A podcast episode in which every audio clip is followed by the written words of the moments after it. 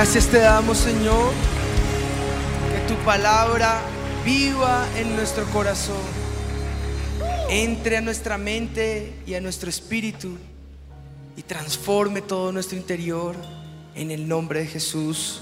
Amén. ¿Cuántos pueden gritar un fuerte amén? Si estás en la lectura, siéntate, abre allí tu Biblia y si quieres me puedes acompañar o desde tu Biblia o en la pantalla. Quiero leer con ustedes los versículos 16 y 17 y dile a la persona que tienes al lado, átalo a tu corazón. Amén. Dice, cuando Jacob despertó de su sueño, dijo, realmente el Señor está en este lugar y yo no lo sabía. Génesis 28, 16. Realmente el Señor está en este lugar y yo no lo sabía. Sintió miedo y dijo, qué terrible es este lugar. No es otra cosa que la casa de Dios y la puerta del cielo. Amén. Cuando uno se pregunta por qué Dios escogió este lugar para hacer habitar su espíritu, muchas otras preguntas vienen a la mente y al corazón. ¿Por qué Dios te plantó en este lugar? Seguramente te has preguntado por qué desplazarme cada fin de semana hasta el Centro Mundial de Avivamiento. ¿Por qué si estoy con problemas de movilidad como los hay acá en la ciudad, no puedo esperarme a que se solucionen y ahí sí poder ir a congregarme? Otro más dirá, ¿por qué tengo que salir de mi ciudad e irme a una sede satélite de avivamiento? Cuando puedo estar desde la comodidad de mi casa, con la pantalla conectado, viendo lo mismo desde la comodidad de mi cama, desde la comodidad de mi sala. Y más bien rapidito para poder salir a almorzar con mi familia y disfrutar el resto del día. Puede ser. Jacob estaba viviendo un dilema similar. Él no estaba pensando con una mente espiritual, ni estaba en un proceso de ayuno, ni se había apartado y guardado para esa palabra que necesitaba en su corazón. Él simplemente recostó su cabeza y se fue a descansar. La comodidad de su cama. Y en ese lugar, un pedazo de tierra, como cualquier otro pedazo de tierra que pudiese existir en cualquier lugar, con algo único y particular. Algo que no existía en otro lugar. Fue tal la manifestación de Dios en ese sitio que sintió miedo, sintió respeto, supo y reconoció que el lugar en el que se encontraba era casa de Dios. Dile a la persona que tienes al lado, el lugar en que te encuentras es casa de Dios. La casa de Dios. Amén. Ya vamos entendiendo poco a poco. Amén. Casa de Dios. Jacob describe tres características de la casa de Dios. Y esas han saltado en nuestro corazón. Me encantan esas tres características. En estos días en los devocionales que tuvimos de comienzo de año con nuestros pastores, algo similar nos compartió el pastor. Pero yo me fui a lo que decía textualmente Jacob y rescato esas tres características. No te estoy hablando de la iglesia, quiero aclararte, la iglesia somos nosotros, donde hay dos o tres reunidos en su nombre. Ahí está el Señor, esa es la iglesia del Señor. El cuerpo de Cristo somos nosotros, los miembros de ese cuerpo, esa es la iglesia. No te hablo del templo porque el templo tiene muchas definiciones en la Biblia. El templo es el lugar, las cuatro paredes, el lugar donde normalmente los hombres construyen con sus manos un lugar para honrar a Dios y exaltarlo a Él. Un lugar donde Él merece ser adorado. También el Espíritu de Dios mora en nuestro cuerpo, que es templo del Espíritu Santo. No te hablo de iglesia, no te hablo de templo. Te hablo de lo que Jacob vio, la casa de Dios. Y es muy diferente, porque yo puedo ir a la iglesia, yo puedo asistir a la iglesia, pero no por ir a una iglesia estoy en casa de Dios. Te lo pongo en otras palabras. Has venido a la iglesia, pero eres consciente cuando entras que es casa de Dios. Eso cambia nuestra perspectiva, cambia nuestra manera de ver las cosas, cambia nuestro sentido de urgencia y responsabilidad, porque ya no voy a un lugar al sur de la ciudad, zona industrial llena de polución, lejos de mi lugar de vivienda. Y con este tráfico, qué pereza. Sino que ahora sé que cuando voy a ese sitio, aunque es un galpón físicamente feo, aunque todavía no es el templo que queremos construir, es un lugar donde hace mucho tiempo Dios dijo, he hecho reposar mi espíritu y es mi casa. Cuando vengo a este lugar, veo las cosas que pasan y son asombrosas y solamente puedo decir, es casa de Dios, amén. Entonces ahora sí, Jacob reconoció. Y en términos de Jacob, en el versículo 16 dijo, despertó y dice, realmente el Señor está en este lugar y yo no lo sabía. Realmente Dios está aquí y no tenía ni idea, ni cuenta me había dado. 15 años viniendo al avivamiento. En mi caso, 32 años, porque yo nací y al año se funda la iglesia. 32 años en la iglesia. ¿Qué más puedo escuchar si el Evangelio es uno solo? La palabra de Dios es una sola. No tiene variación ni sombra de mudanza. No esperes que el pastor te traiga mensajes novedosos. No, esa no es la mentalidad. Fresco va a ser porque la presencia de Dios renueva nuestro espíritu y causa que nuestras palabras sean con denuedo. Pero el mensaje es uno solo y te tengo noticias. Se cerró hace más de dos mil años. El canon no, va a cambiar. Es uno solo. Su palabra es viva, es verdad y no va a cambiar. Puedes gritar amén a esa palabra. Pero qué diferencia poder leer la palabra de Dios y cuando abro mi Biblia encuentro que estoy parado en un sitio, que realmente el Señor está en este lugar, que su palabra cobra vida. Y entonces digo, qué terrible lugar. No sabía que el Señor estaba aquí en este lugar. Es muy diferente.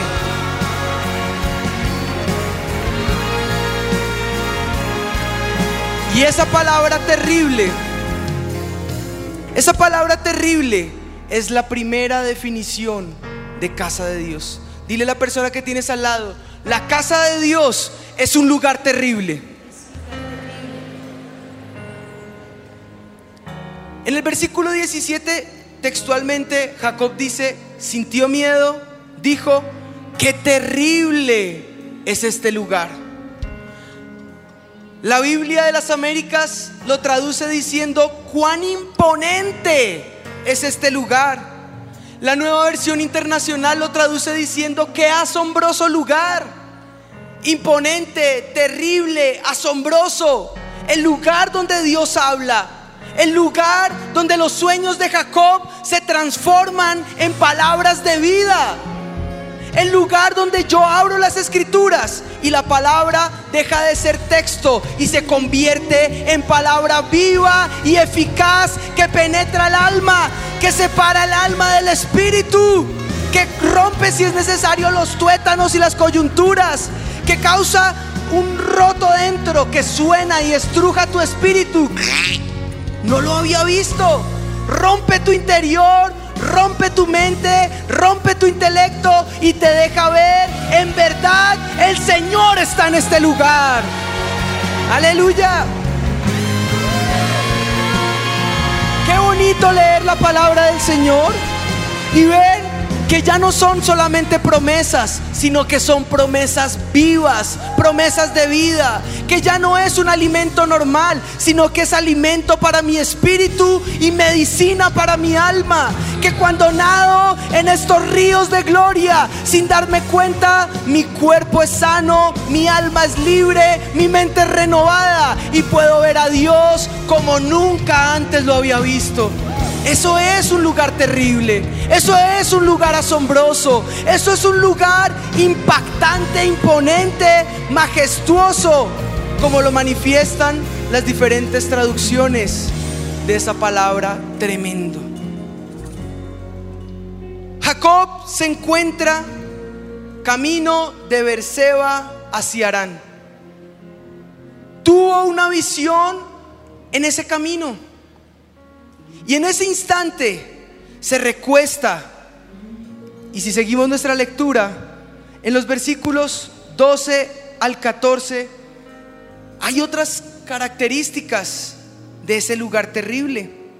Entonces tuvo un sueño en el que veía una escalera apoyada en la tierra, cuyo extremo tocaba el cielo y veía que los ángeles de Dios subían y bajaban por esa escalera. En lo alto de esta escalera veía al Señor que decía, yo soy el Señor, el Dios de tu padre Abraham, el Dios de Isaac. A ti y a tu descendencia les daré la tierra donde ahora te encuentras acostado. Él no estaba esperando una manifestación gloriosa. Él no estaba viendo, pidiendo, Señor, algo fresco y diferente que está a punto de suceder. Él no estaba cantando, él no estaba ayunando, él no estaba leyendo su Biblia. Se acostó en su cama, reposó, como al comienzo de la prédica. Correremos al bien del Señor y otros allá. Corramos. Así estaba él, descansando, relajado, tranquilo. No sabía qué estaba pasando. Pero ese lugar le dio tal descanso que me encanta esa actitud. Porque sin darte cuenta, ese lugar se convirtió la tierra, la porción y la herencia que Dios había declarado para Jacob. Él no sabía qué estaba haciendo, se echó en el piso, puso su cabeza en una piedra como almohada y mientras reposaba, el Señor le dijo, sigue descansando porque ese lugar te pertenece a ti y a tu descendencia. Ahora sí descansa porque ese lugar es tu herencia.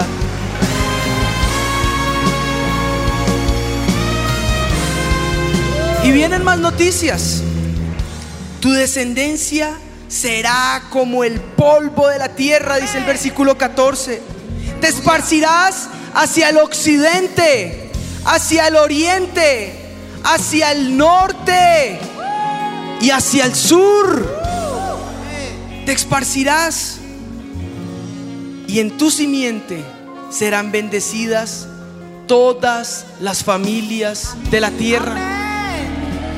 Él no sabía qué estaba pasando, pero seguramente con esa palabra del versículo 15 también pudo descansar su alma, porque en el 14 le manifiesta lo que él era, un forastero. Su herencia era ninguna. Tierra de todos, tierra de olvido, tierra de nadie. Eso era lo que le pertenecía a Jacob. Deambulando de un lugar a otro, forastero en un lugar y otro, y en ese lugar que para, el Señor le da descanso a su alma. Una manera de decirle, ya no te aflijas más, porque si no sientes herencia y sientes angustia por cuál va a ser tu lugar, descansa ahora sí, porque ese lugar te pertenece a ti y a todos los tuyos. Ese lugar te lo prometo a ti.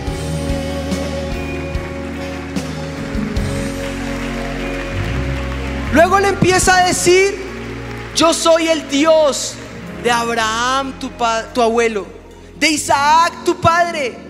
Yo me revelé real a Abraham, tu abuelo, fui real para tu padre Isaac y ahora te estoy demostrando la misma promesa, descendencia como la arena del mar.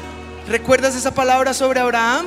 Pues ahora era real, porque Abraham tenía una promesa, iba a tener una descendencia numerosa, miles y millares. La pregunta que Jacob podría tener es, ¿y dónde van a vivir todos esos miles? ¿Dónde van a, estar? ¿Dónde se van a establecer? Pues ahí el Señor le empieza a decir, versículo 15, se pone mejor, date cuenta que yo estoy contigo, yo te protegeré donde quiera que vayas y te volveré a traer a esta tierra. No te dejaré por un momento hasta que haya hecho todo lo que yo te he prometido. Aleluya.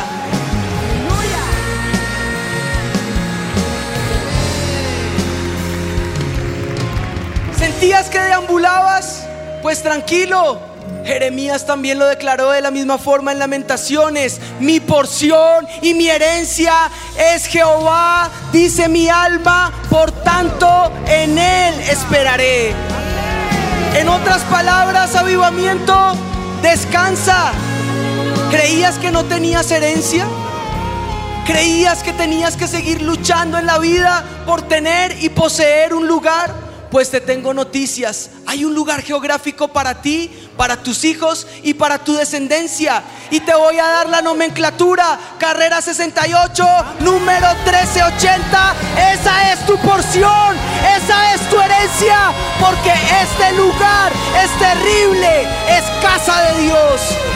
Esa es tu herencia. Aquí tu propósito cambia.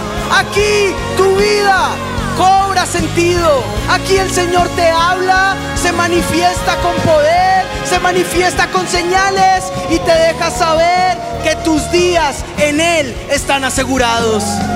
Aleluya.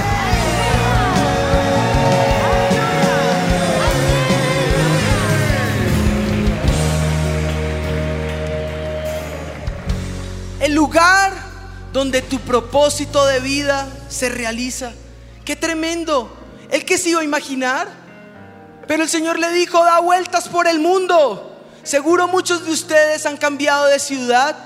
Durante la pandemia yo he escuchado y hemos atendido muchas consejerías que van y vuelven sin importar dónde te encuentres. Si tuviste que irte para Argentina, para Cali, para Medellín, para Bucaramanga, tuviste que irte a la Conchinchina, no importa dónde estés, porque como se lo dijo el Señor a Jacob, donde sea que te encuentres, yo voy contigo. Pero recuerda, te volveré a traer porque aquí está tu porción, aquí está tu herencia para ti, para tus hijos y para tu descendencia. Como las promesas del Señor, si es necesario, hasta por mil generaciones. Descansa en el Señor, que en Él tienes tus días asegurados. Amén. Ahora, puede ser que dudes, pero ese ya no es problema mío, ni es problema del Señor. Pero te tengo noticias. Ese lugar que es terrible, muchas personas lo han corroborado. Jacob lo corroboró, dijo, qué terrible lugar. Ya Abraham había sentido en el capítulo 12 de Génesis y en el capítulo 13, en ese mismo punto geográfico, había sentido temor por ese lugar tan reverente que levantó dos altares al Señor en oración en esos capítulos. Luego es que Jacob lo bautiza a Betel, porque efectivamente era terrible. Pero durante años hemos oído y hemos visto como ministros del Señor, líderes y grandes hombres y mujeres de Dios, personalidades públicas, del sector privado, economistas, ambientalistas, educadores, académicos, expertos, inexpertos, quien sea. Pero cuando vienen a este lugar, una cara de asombro los, los, los rodea. ¡Wow! ¿Has escuchado la palabra terrible? Una traducción de esa palabra terrible es tremendo. Es una frase que se reconoce en avivamiento. Pregúntale a cualquiera, ¿Cómo te pareció Avivamiento al Parque 2022? Tremendo. ¿Qué tal te pareció el Congreso Mundial de Avivamiento? Fue tremendo. ¿Cómo te pareció el fin de semana pasado? Tremendo. ¿Y cómo te pareció el milagro de sanidad de esa persona que no podía oír y ahora oye? Tremendo. Porque todo lo que Dios hace en tu vida cuando es real y cuando es casa de Dios no es otra cosa que un lugar terrible. Es tremendo, es asombroso, es impactante porque es un Dios vivo y un Dios que es real. Amén.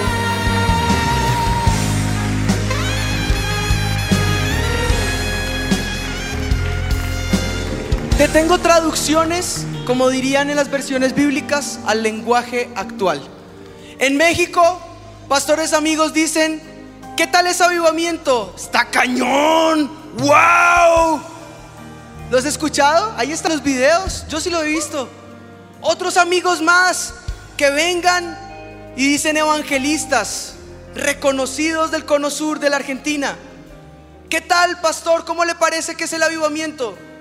Yo solamente tengo que decirles que el avivamiento es como la gripe, como el sarampión, se contagia fácil, así que vengan, contagiense de lo que está pasando en el avivamiento. Personalidades, grandes hombres de Dios, héroes de la fe, como el doctor Motesi parado en este lugar mientras está predicando pausa en su prédica, se voltea, se dirige a nuestros pastores Ricardo y Patti y les dice, si yo tuviera que congregarme en un lugar, esta sería mi iglesia y ustedes serían mis pastores. En otra ocasión empieza a decir y a declarar, me habían contado acerca del avivamiento, pero tengo que decirles, no me contaron ni siquiera la mitad de lo que es el avivamiento. Es un lugar tremendo, avivamiento. Es un lugar terrible. Pero lo mejor, Jacob lo declaró, versículo 16. Como muchos de ustedes en este momento, Jacob también declaró lo mismo. Y solamente nos resta decir, realmente el Señor está aquí. Y yo no lo sabía. Escuché al pastor mexicano y no lo sabía. Escuché a las personalidades y no tenía idea. Llegué hoy porque me tocaba, era el segundo domingo del año, ya empezó, tocó otra, vez salir de vacaciones. Ah, vamos a congregarnos. Sentémonos a ver qué pasa, qué es esto de correr. Quítenme ese aviso de ahí, ese zapato de ahí que está fastidio y no me deja ver la pantalla. Se sientan ahí y cuando te das cuenta, Dios mío, ¿Qué lugar es este? Es tremendo. No es otra cosa que casa de Dios. No es otra cosa que un lugar terrible. Porque en este lugar el Señor está. Amén.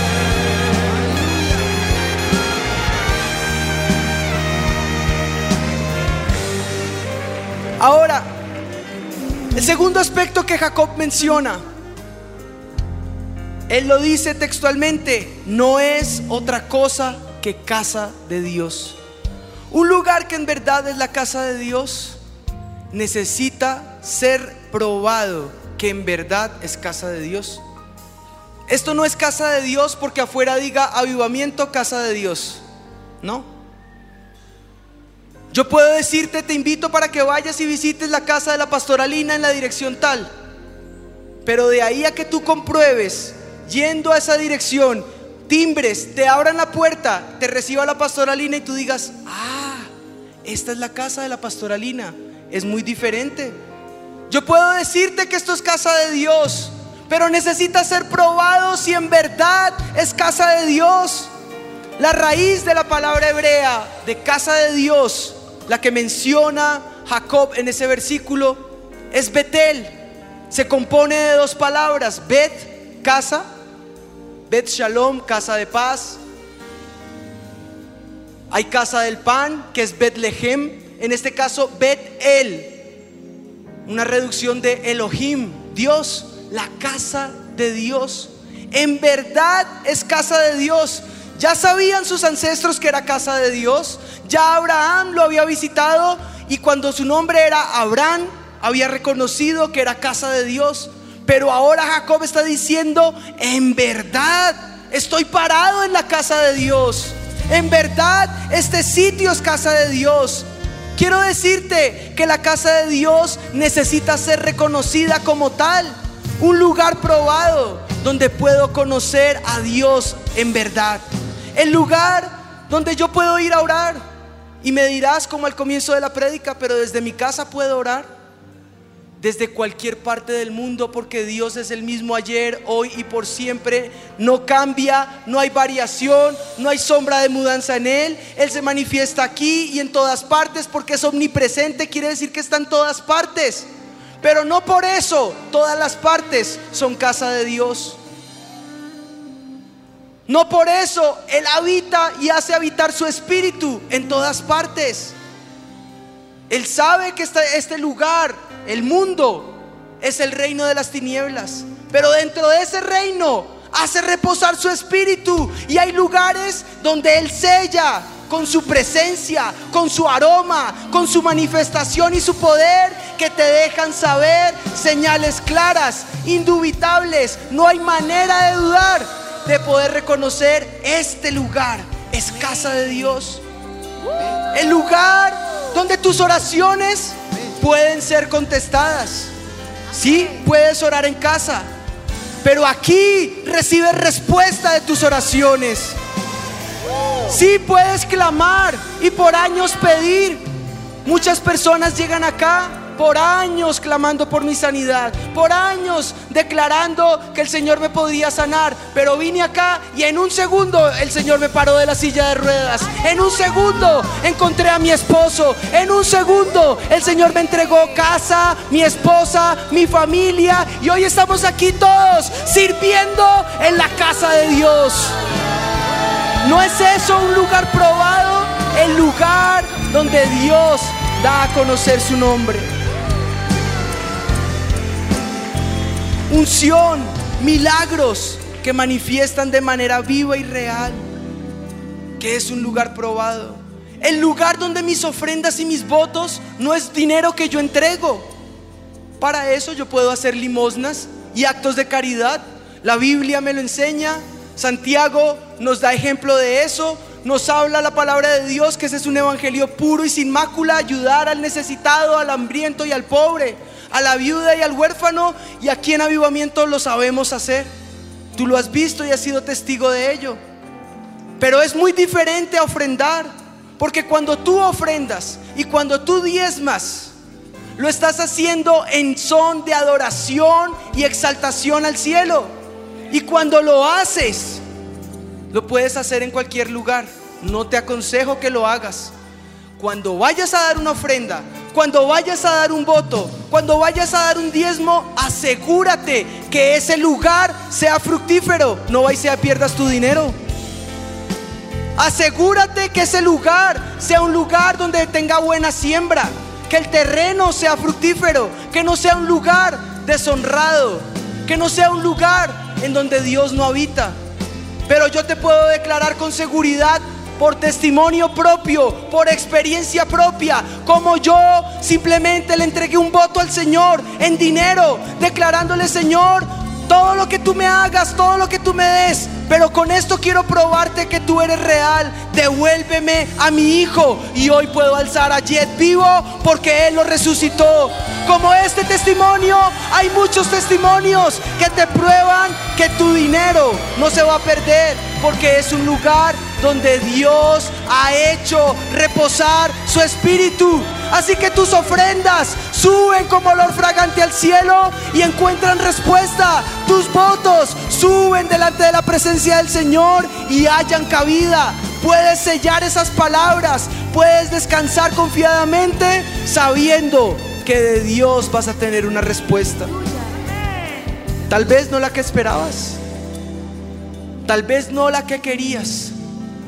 Jacob no quería que fuera de esa manera. Y eso es lo que precisamente hizo Jacob para probar. Los versículos 18 al 22 no son concluyentes, son un continuará. Y lo vas a ver a continuación. Dice el versículo 18, por la mañana Jacob se levantó, tomó la piedra que había puesto de cabecera, La levantó como un pilar y sobre ella derramó aceite. A ese lugar le puso por nombre Betel. Ya tenía un nombre que era luz. Versículo 20. Allí Jacob hizo este voto. Un voto. ¿Cómo hago? Tengo que probar que este lugar es casa de Dios. Y mira los términos que usa. Si Dios me acompaña, no lo ha acompañado todavía. Dice, si Dios me acompaña, futuro, y me protege en este viaje que ahora voy a emprender, y me da pan para comer, ropa para vestirme, si Dios me hace volver en paz cuando termine todo ese viaje a la casa de mi Padre, entonces, esa palabra entonces quiere decir, hasta ese momento voy a reconocer que en verdad este lugar es casa de Dios. ¿Se parece a lo que el Señor nos ha hablado a través de nuestra pastora? Probadme ahora en esto. Al Señor le encanta que lo prueben. A Él le gusta, pruébalo. ¿No has podido reconocer que es casa de Dios? Pues pruébalo. Jacob lo hizo. Si tú vas conmigo, si me acompañas, si en verdad esa visión que me diste es cierta, si de verdad este lugar me pertenece, no necesito muchas cosas. Pan para comer, vestido para vestir, volver en paz y entonces, y solamente entonces, y hasta entonces, no ahora, solo entonces, el Señor será mi Dios. Esta piedra que he levantado como pilar, hasta entonces será casa de Dios. Y de todo lo que me, des, hasta entonces apartaré el diezmo para ti. Es un continuará. Había que ver si esa oración iba a hallar respuesta. Él probó a Dios sintió que era un lugar terrible, sintió que era la casa de Dios, sintió que se había manifestado la gloria de Dios en ese lugar, pues probémoslo. Por eso te digo que es un lugar donde la presencia de Dios se manifiesta de manera viva. Aquí el Señor responde a cada súplica, a cada plegaria. Nuestras ofrendas son contestadas. Hemos sido librados del mal, pero también del maligno que busca acechar nuestra vida. Betel, en tiempos difíciles, el pueblo acudía a Betel. Ya no existía Jacob, pero en jueces podemos ver que constantemente en el capítulo 20 y 31 iban para pedir consejo a Dios al lugar que había sido probado, donde efectivamente Dios había contestado. Luego Betel fue el lugar donde se guardó por mucho tiempo el arca del pacto con Aarón, el, el nieto perdón, con Finés, el nieto de Aarón. Ya Aarón había pasado, Jacob había pasado, era la era de Finés. Y en él, en Génesis 20, se ve cómo se guarda ese, esa arca de la alianza. Betel también fue donde Samuel celebró por turno su tribunal de justicia. El último juez de Israel celebra en Betel el triunfo de poder ser llamado ese, ese juez en el primer libro de Samuel. Betel siguió siendo morada de sacerdotes incluso después de que el reino fuera desolado por el rey de Asiria.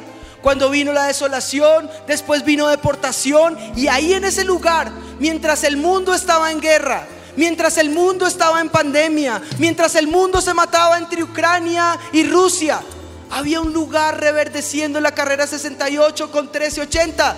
Aquí pasó lo mismo. Mientras el mundo estaba en guerra, estaban invadiendo Israel, en ese lugar Betel seguía formando pastores, sacerdotes, líderes, porque la obra de Dios no se detiene, la obra de Dios continúa más cuando es un lugar que es casa de Dios. El lugar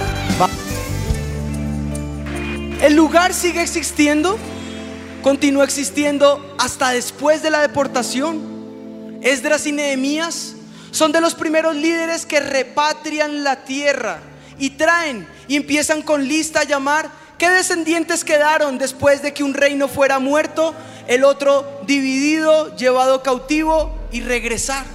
Y cuando regresan, empiezan a contar por listas descendientes de de las descendencias de Jacob, bueno, de Dan, Gad, Aser, José, Benjamín, todos empiezan a saber cuántos quedan. Luego por ciudades, luego por pueblos. Esdras 2.28 y Nehemías 7.32 hablan puntualmente que Betel tuvo herencia aún después de ese cautiverio y de allí algunos pudieron venir a repatriar la tierra que les había sido quitada. Así que no te angusties por tu descendencia, porque te tengo noticias, aun cuando no estemos en este lugar de este lugar se escucharán historias, noticias que trastornarán al mundo, que avivarán la fe de tus hijos, de los hijos de tus hijos, desde ahora y para siempre, dice el Señor. Hay descendencia del Señor en este lugar que es casa de Dios. Un dato arqueológico ¿Necesitas más pruebas para aquellos que son científicos y necesitan que sea probado? Sus ruinas, las ruinas de Betel, hoy las puedes visitar.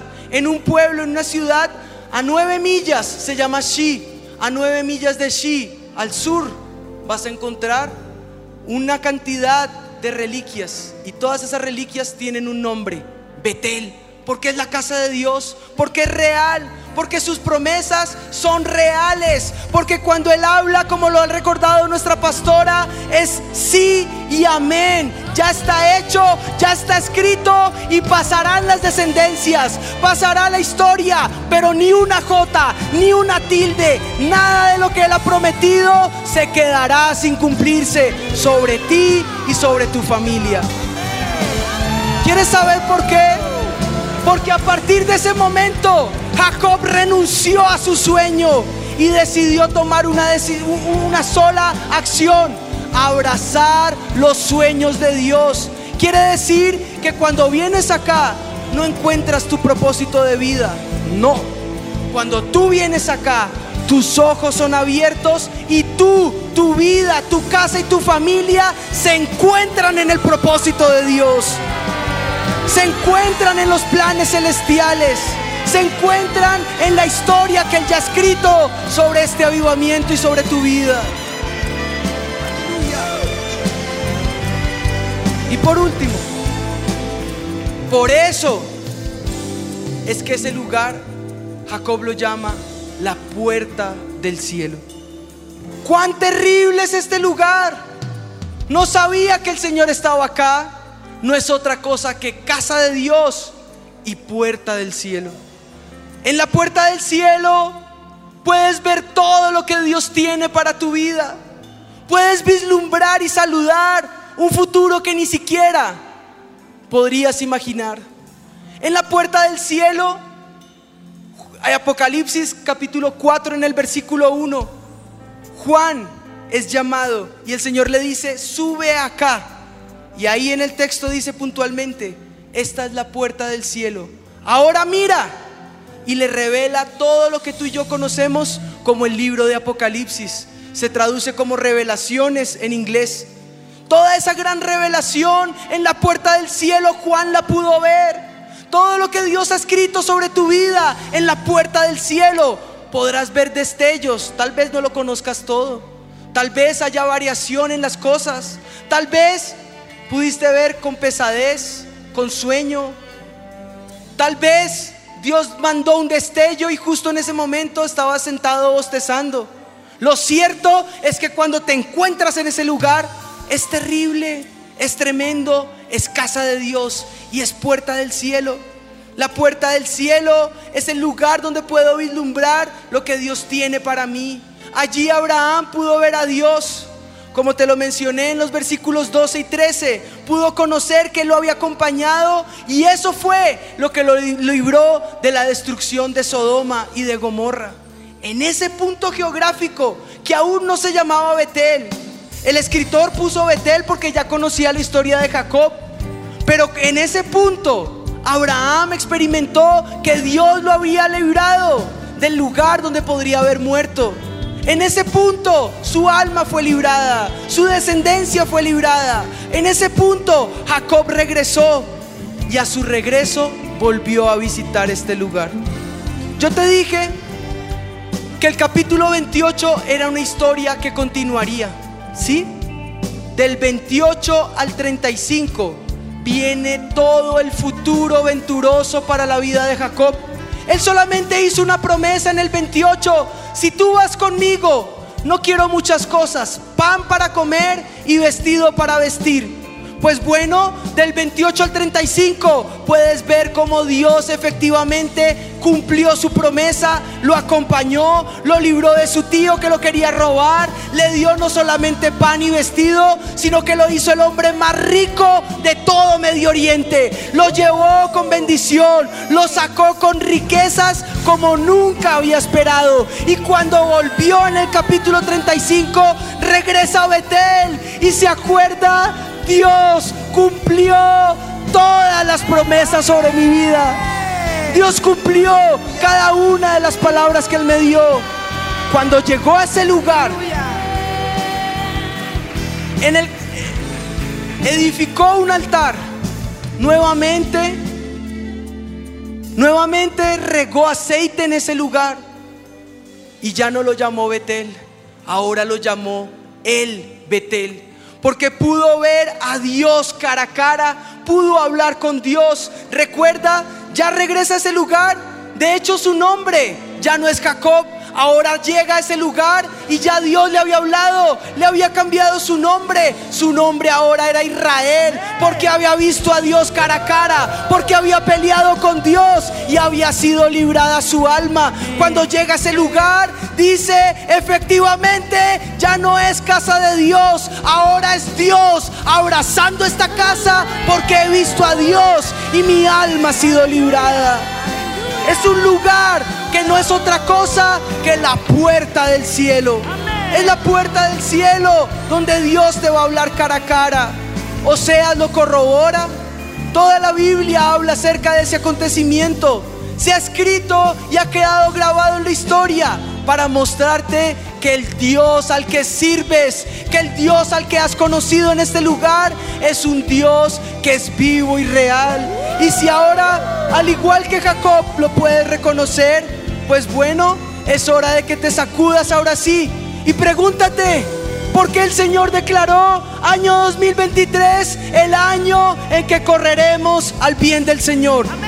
Pues si no lo habías entendido, haz como Jacob yo no lo sabía, pero me despierto de este hipersueño y declaro, en verdad, el Señor está en este lugar. Este lugar es terrible, no es otra cosa que la casa de Dios y la puerta del cielo. Y ahora sí, puedes correr a este lugar y decirle a una sola voz, avivamiento es casa de Dios. Amén. Amén.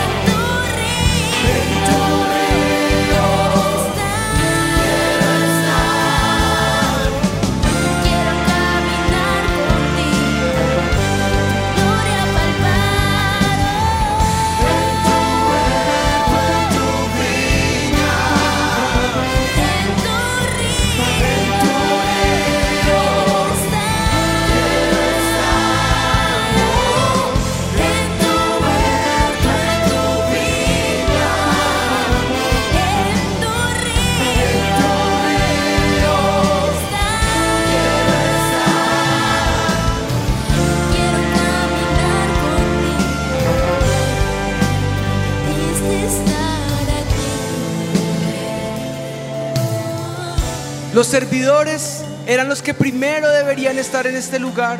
Así que si aún no han salido, corran al bien del Señor. Coro, coro junior, ministerio, servidores, ujieres, army. Es casa de Dios, el lugar donde Dios nos plantó. Orquesta, levanten allí sus manos al cielo y por un momento reconozcámoslo y digámosle, Señor, perdónanos. No sabíamos en qué lugar nos encontrábamos. Tal vez venimos y muchas veces ni sabemos qué vamos a encontrar, pero venimos por una sola razón, porque en verdad te hemos conocido aquí Qué precioso es este lugar. No hay un mejor lugar en donde tú nos hayas podido plantar. Aquel que nunca ha tenido herencia, aquel que se siente deambulante puede dar gracias al Señor por esta preciosa porción que le ha tocado.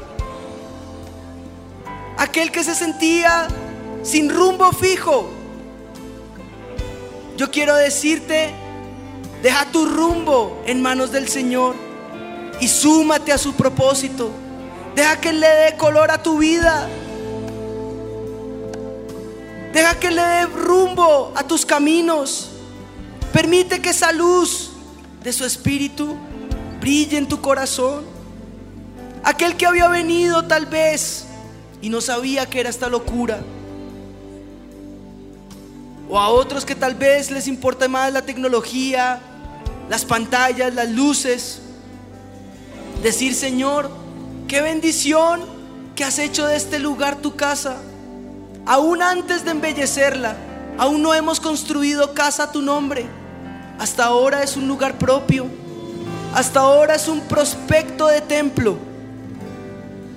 Pero no nos importa ni el templo ni la iglesia tanto como el hecho de saber que aquí tú estás, que es casa de Dios. Y en este momento así roto, feo, con polvo, tal vez con tierra si estás arrodillado, seguramente estás arrodillado al lado de una zapata. Seguramente estás viendo escombros a tu derecha o a tu izquierda. Pero lo cierto es que este lugar tiene una sola belleza y eres tú, amado Espíritu de Dios. Es la realidad de saber que tú vives y hablas a nuestro corazón. Es la realidad de saber que eres más real, más cierto que mi familia, aunque mis hijos. Es la realidad que me da la fortaleza para continuar. Que algún día pueda tener el privilegio de decirle a Jet como mi papá me dice, ama al Espíritu de Dios. Como tu abuelo Ricardo lo amó. Como tu papá Juani lo ama. Pero que pueda ser conocido como tu propio Dios. Como un Dios vivo y real en las siguientes generaciones. Y tú puedes orar igual por tu familia. Que sea un Dios que no sea solamente el Dios del pastor Ricardo. Que sea el Dios vivo y real con el que te encuentras en este precioso lugar. Lugar donde Dios ha hecho habitar su espíritu. Lugar asombroso. Lugar temible. No por temor de hombres. Temible porque Él está aquí Temible porque Él es reverenciado en este lugar. Temible porque Él es amado en medio nuestro.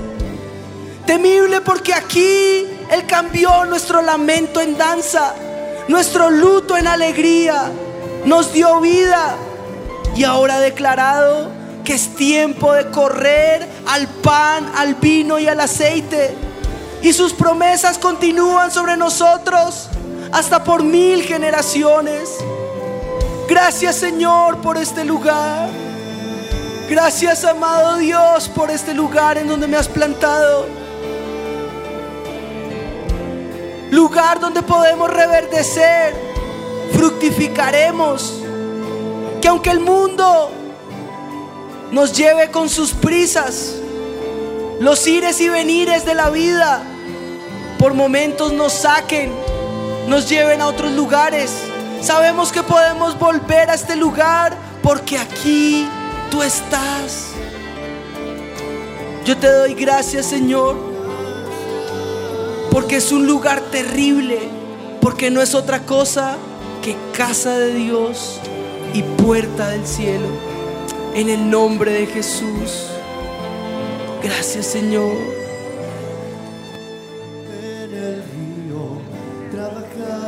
en la viña, en medio del rebaño, te quiero encontrar Si estás en el río, trabajando en la viña, en medio del Si rebaño, puedes creer, levanta tus peticiones, tus súplicas, tu oración. Y eres tú y Dios.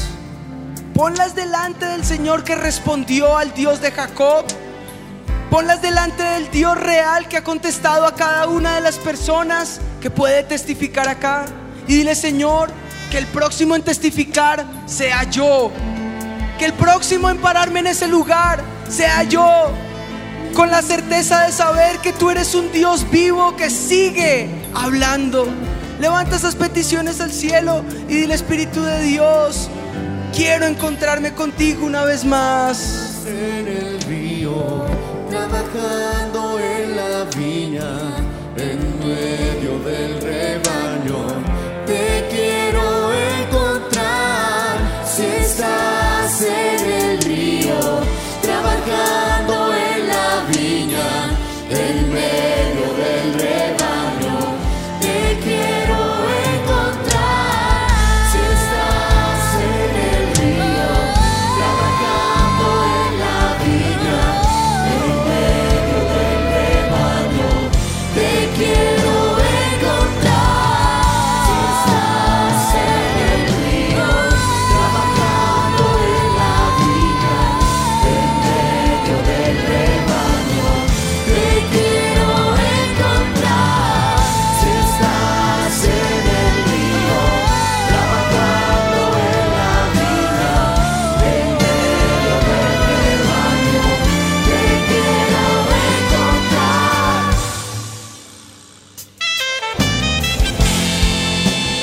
Señor. Gracias por este lugar. Gracias por hacer reposar tu espíritu y poder declarar ciertamente el Señor está en este lugar y yo no lo sabía. Gracias Señor por tu amor y tu misericordia.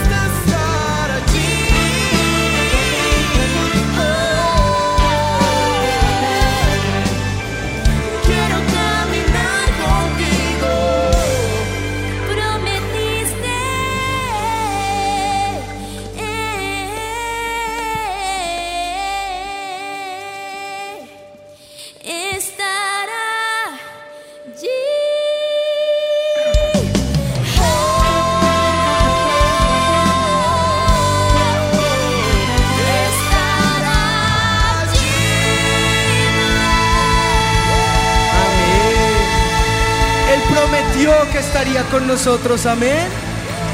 Amén. Pues que la presencia del Señor los acompañe, los bendiga, los guarde y les haga saber que este lugar es un lugar terrible. No es otra cosa que casa de Dios y puerta del cielo. Así que vamos a declarar avivamiento es casa de Dios.